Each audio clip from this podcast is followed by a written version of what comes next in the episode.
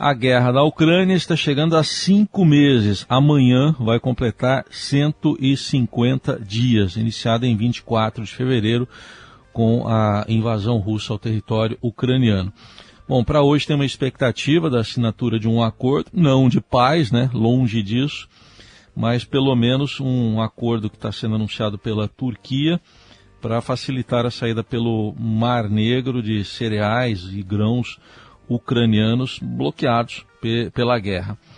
E sobre esse assunto e as perspectivas em relação a essa guerra chegando aos cinco meses, a gente conversa agora com Carolina Pavese, que é professora da ESPM, professora de Relações Internacionais. Bom dia, professora, obrigado pela presença aqui no Eldorado. Bom dia, Heisen, bom dia a você e todos os ouvintes.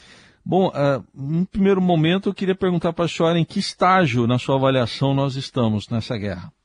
Olha, a gente está num estágio ainda muito longe de uma conclusão desse conflito, de um término desse conflito, é, onde a gente vê, como você pontuou muito bem, algumas evoluções no sentido de algumas negociações importantes que fazem parte dessa agenda de manutenção de contenção um pouco de danos e que sinalizam justamente que esse, essa é uma guerra longa, né? E esses acordos eles vêm para poder amenizar ou amortizar os impactos que essa guerra tem de imediato, mas não vem, a gente não pode identificar essas negociações como uma sinalização de que há talvez a possibilidade de um acordo de paz, como você pontuou muito bem hoje no início.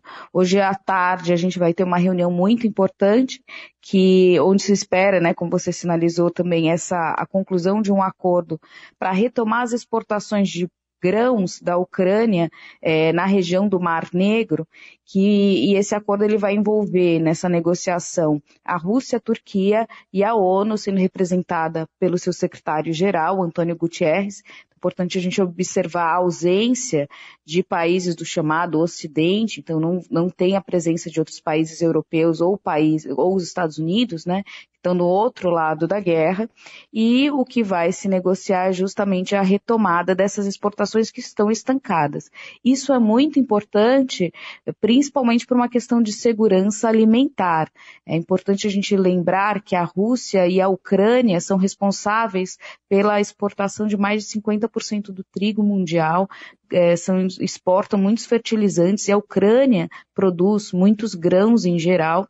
E esses grãos eles já foram colhidos, essas safras ela está sendo quase perdida e boa parte dessa safra ela vai para países em desenvolvimento, principalmente para a África, para o norte da África com a guerra e com o controle dos portos pela Rússia, o que se teve foi uma suspensão da logística para viabilizar o escoamento dessa produção. Então, isso já foi produzido e está ali parado.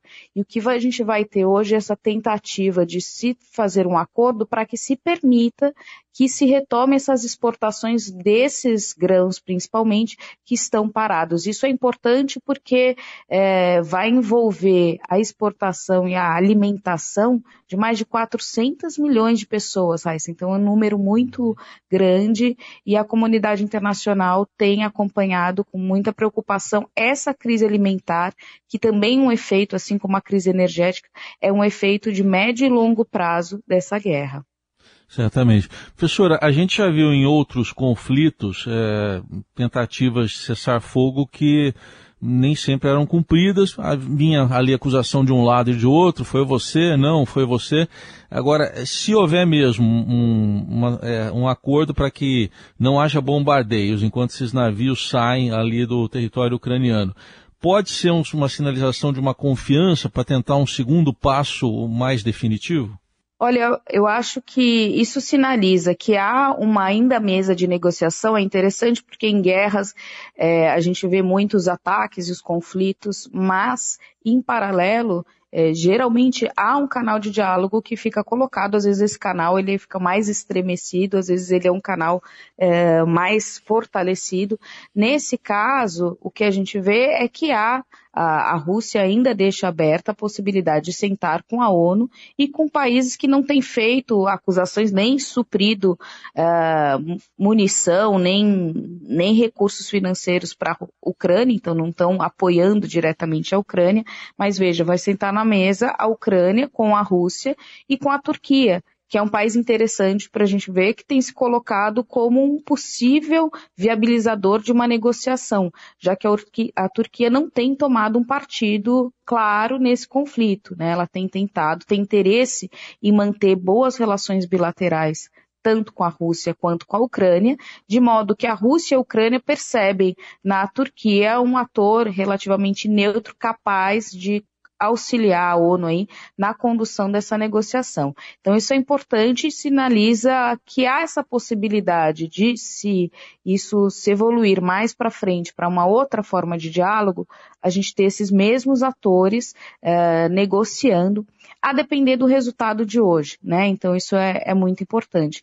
Mas voltando aqui o que a gente está falando é uma questão muito pontual de exportação de alimentos a partir de uma região, de um porto, e que não entram questões militares e que não entram as questões sobre as quais a Rússia tem é, deixado bem claro que não está disposta a ceder é, tranquilamente com relação a, aliança militar da Ucrânia com a OTAN, né? Então é uma outra agenda colocada.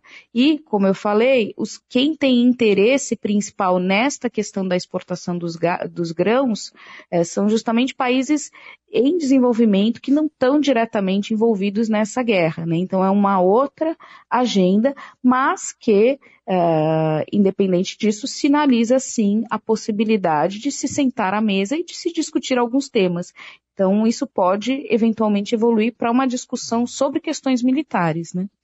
Professora, é, cinco meses depois aí da, da, invasão, como é que a senhora vê hoje? Eh, ficam claros quais são os objetivos russos? Porque os bombardeios continuam ali no leste, também no sul, até recentemente tivemos bombardeios no, na região central da Ucrânia. Estaria em curso mesmo uma tentativa de anexação, como chegam a sinalizar aí alguns analistas? Olha, o que eu acho que a gente deve continuar vendo é essa ocupação estratégica de alguns territórios já se abandonou há algum tempo a possibilidade ou a análise de que a Rússia teria interesse em controlar totalmente a Ucrânia. Né. Tem tempo que a gente não vê, por exemplo, uma investida e uma tentativa de ataque de controle da capital Kiev, mas ela tem controlado é, regiões estratégicas e tem tido êxito em manter esse controle em algumas regiões, principalmente na região de Donbass, né, onde tem inclusive forças separatistas pró-Rússia que têm auxiliado do exército russo. Então, a estratégia de guerra ou de conflito, né, para a Rússia, isso ainda não é caracterizado como uma guerra, é uma invasão tática, e isso muda, inclusive legalmente, para a Rússia o perfil que essa guerra tem, mas é, é, esse controle estratégico que a gente tem visto que a Ucrânia não tem conseguido retomar o controle sobre esses territórios, que a Rússia tem tido relativamente êxito em controlar. Então a gente está num grande impasse em relação à geografia desse conflito. A Rússia vai, aos poucos, fazendo alguns avanços, mas é sempre nessa linha mais estratégica. O que alguns colocam é que a Rússia tem perdido fôlego, né? Como você pontuou, já são cinco meses desse conflito. É um conflito que muitos analistas indicam que a gente deve entrar em 2023 ainda com essa guerra em curso, coisa que lá em fevereiro a gente imaginava e, e as análises eram de que a ideia que fosse um, um ataque estratégico curto, de curta duração, de duas ou três semanas no máximo, né? Então, isso, o perfil do, do conflito mudou muito nesses últimos cinco meses, de modo que ele deve se estender ainda por mais um longo período. Professora, a gente tem aí dois países do chamado do, do Ocidente passando por crises políticas, né? E países que vinham, vêm apoiando a Ucrânia. A, o Reino Unido, né? Aí o primeiro-ministro renunciou, está interino e também na Itália. Isso de alguma forma pode impactar a guerra também na Itália com a renúncia aí do primeiro-ministro? Olha, é, pode impactar, mas essas ajudas e esses auxílios militares, por exemplo, no caso da Itália, fazendo parte da União Europeia, boa parte do apoio que a Itália tem prestado à guerra vem diretamente através desse auxílio da União Europeia, que continua muito forte. Inclusive, ontem a União Europeia anunciou um quinto pacote de ajuda militar à, à Ucrânia no valor de, de 500 milhões de euros, né? A gente tem visto mesmo esses apoios chegando, né? Enfim, a continuidade uhum. do, dos governos ocorre apesar dos nomes, né, estarem sendo trocados. Exato. Inclusive, Heisen, há uma, uma relação inversa com a estabilidade de governos e com a saúde das políticas públicas. Como a gente tem visto, inclusive nos Estados Unidos, em momentos de crise de política doméstica, essas grandes potências, como o Reino Unido e principalmente como os Estados Unidos, têm um histórico de se fazer valer de crises externas e de, nesse caso, guerras, para fortalecer a percepção da opinião pública em relação aos seus governos. Então, eles se agarram nessas agendas é, e tentam demonstrar que os governos conseguem entregar, que o presidente, nesse caso dos Estados Unidos, está sob controle, está fazendo uma boa gestão, é, canalizando esforços na guerra e reforçando um discurso de que há um conflito internacional, que essa agenda nos ameaça e enquanto há uma ameaça externa, é importante uma união interna, não é o momento de se discutir tanto questões domésticas domésticas ou se preocupar tanto com questões domésticas. Então serve como uma, uma certa, um distrativo né, da população e da opinião pública em relação à condução, e nesse caso dos Estados Unidos, a uma crise política que a gente tem acompanhado, né, e em relação a uma crise econômica muito grande que os Estados Unidos enfrentam e que também o Reino Unido enfrenta sem precedentes nas últimas três décadas, né, com inflação batendo recorde, de desemprego e com uma queda na projeção é, de crescimento do PIB também sem precedentes nessas últimas várias décadas.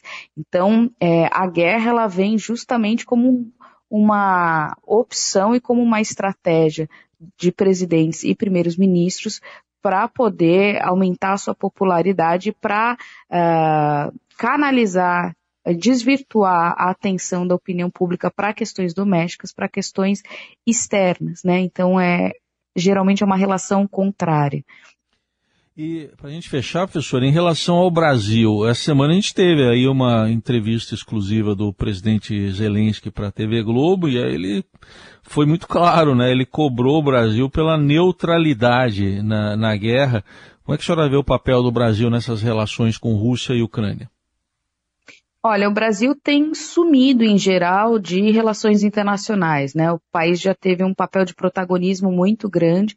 Em outras situações, a gente já se colocou, inclusive, como interlocutor, tentando negociar alguns acordos, como foi o acordo nuclear com o Irã, que não foi é, bem sucedido, mas de qualquer forma a gente viu um protagonismo do Brasil com a Turquia, olha só a Turquia que aparece agora novamente.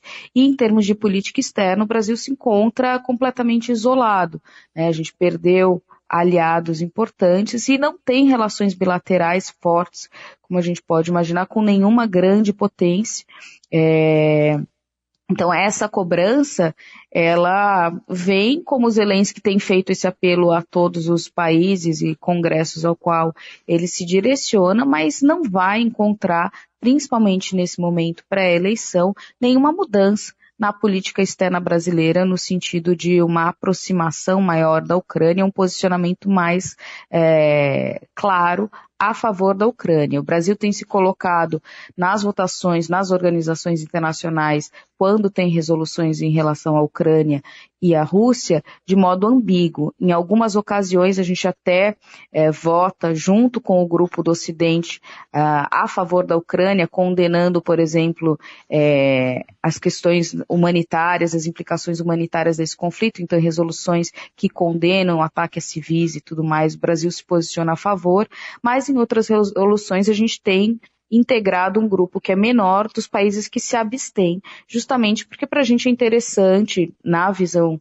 é, de política externa do atual governo, manter relações com os dois países e não se posicionar. A gente não tem um, um ganho é, imediato em se posicionar a favor da Ucrânia. Além disso, há o interesse também objetivo comercial né, que é principalmente motivado pelo setor agrícola, considerando que a Rússia é um dos maiores exportadores de fertilizantes para o Brasil. Então, um posicionamento claro contrário à Rússia poderia impactar essas exportações de fertilizantes para o Brasil, que teria uma implicação grande para o nosso agronegócio. Né? Então também tem uma agenda comercial em jogo, mas em geral essa neutralidade ela não é uma neutralidade pensada, planejada, estratégica, faz parte de uma uh, de uma característica que tem ficado mais acentuada nesse governo, que é de seu isolacionismo das relações internacionais e uma retirada de protagonismo do Brasil da política internacional. Nós ouvimos aqui no Eldorado a professora de Relações Internacionais da ESPM, Carolina Pavese, fazendo uma ampla análise desses cinco meses de guerra na Ucrânia. Obrigado, professora. Até uma próxima oportunidade. Obrigada a vocês, uma boa sexta-feira e um ótimo final de semana.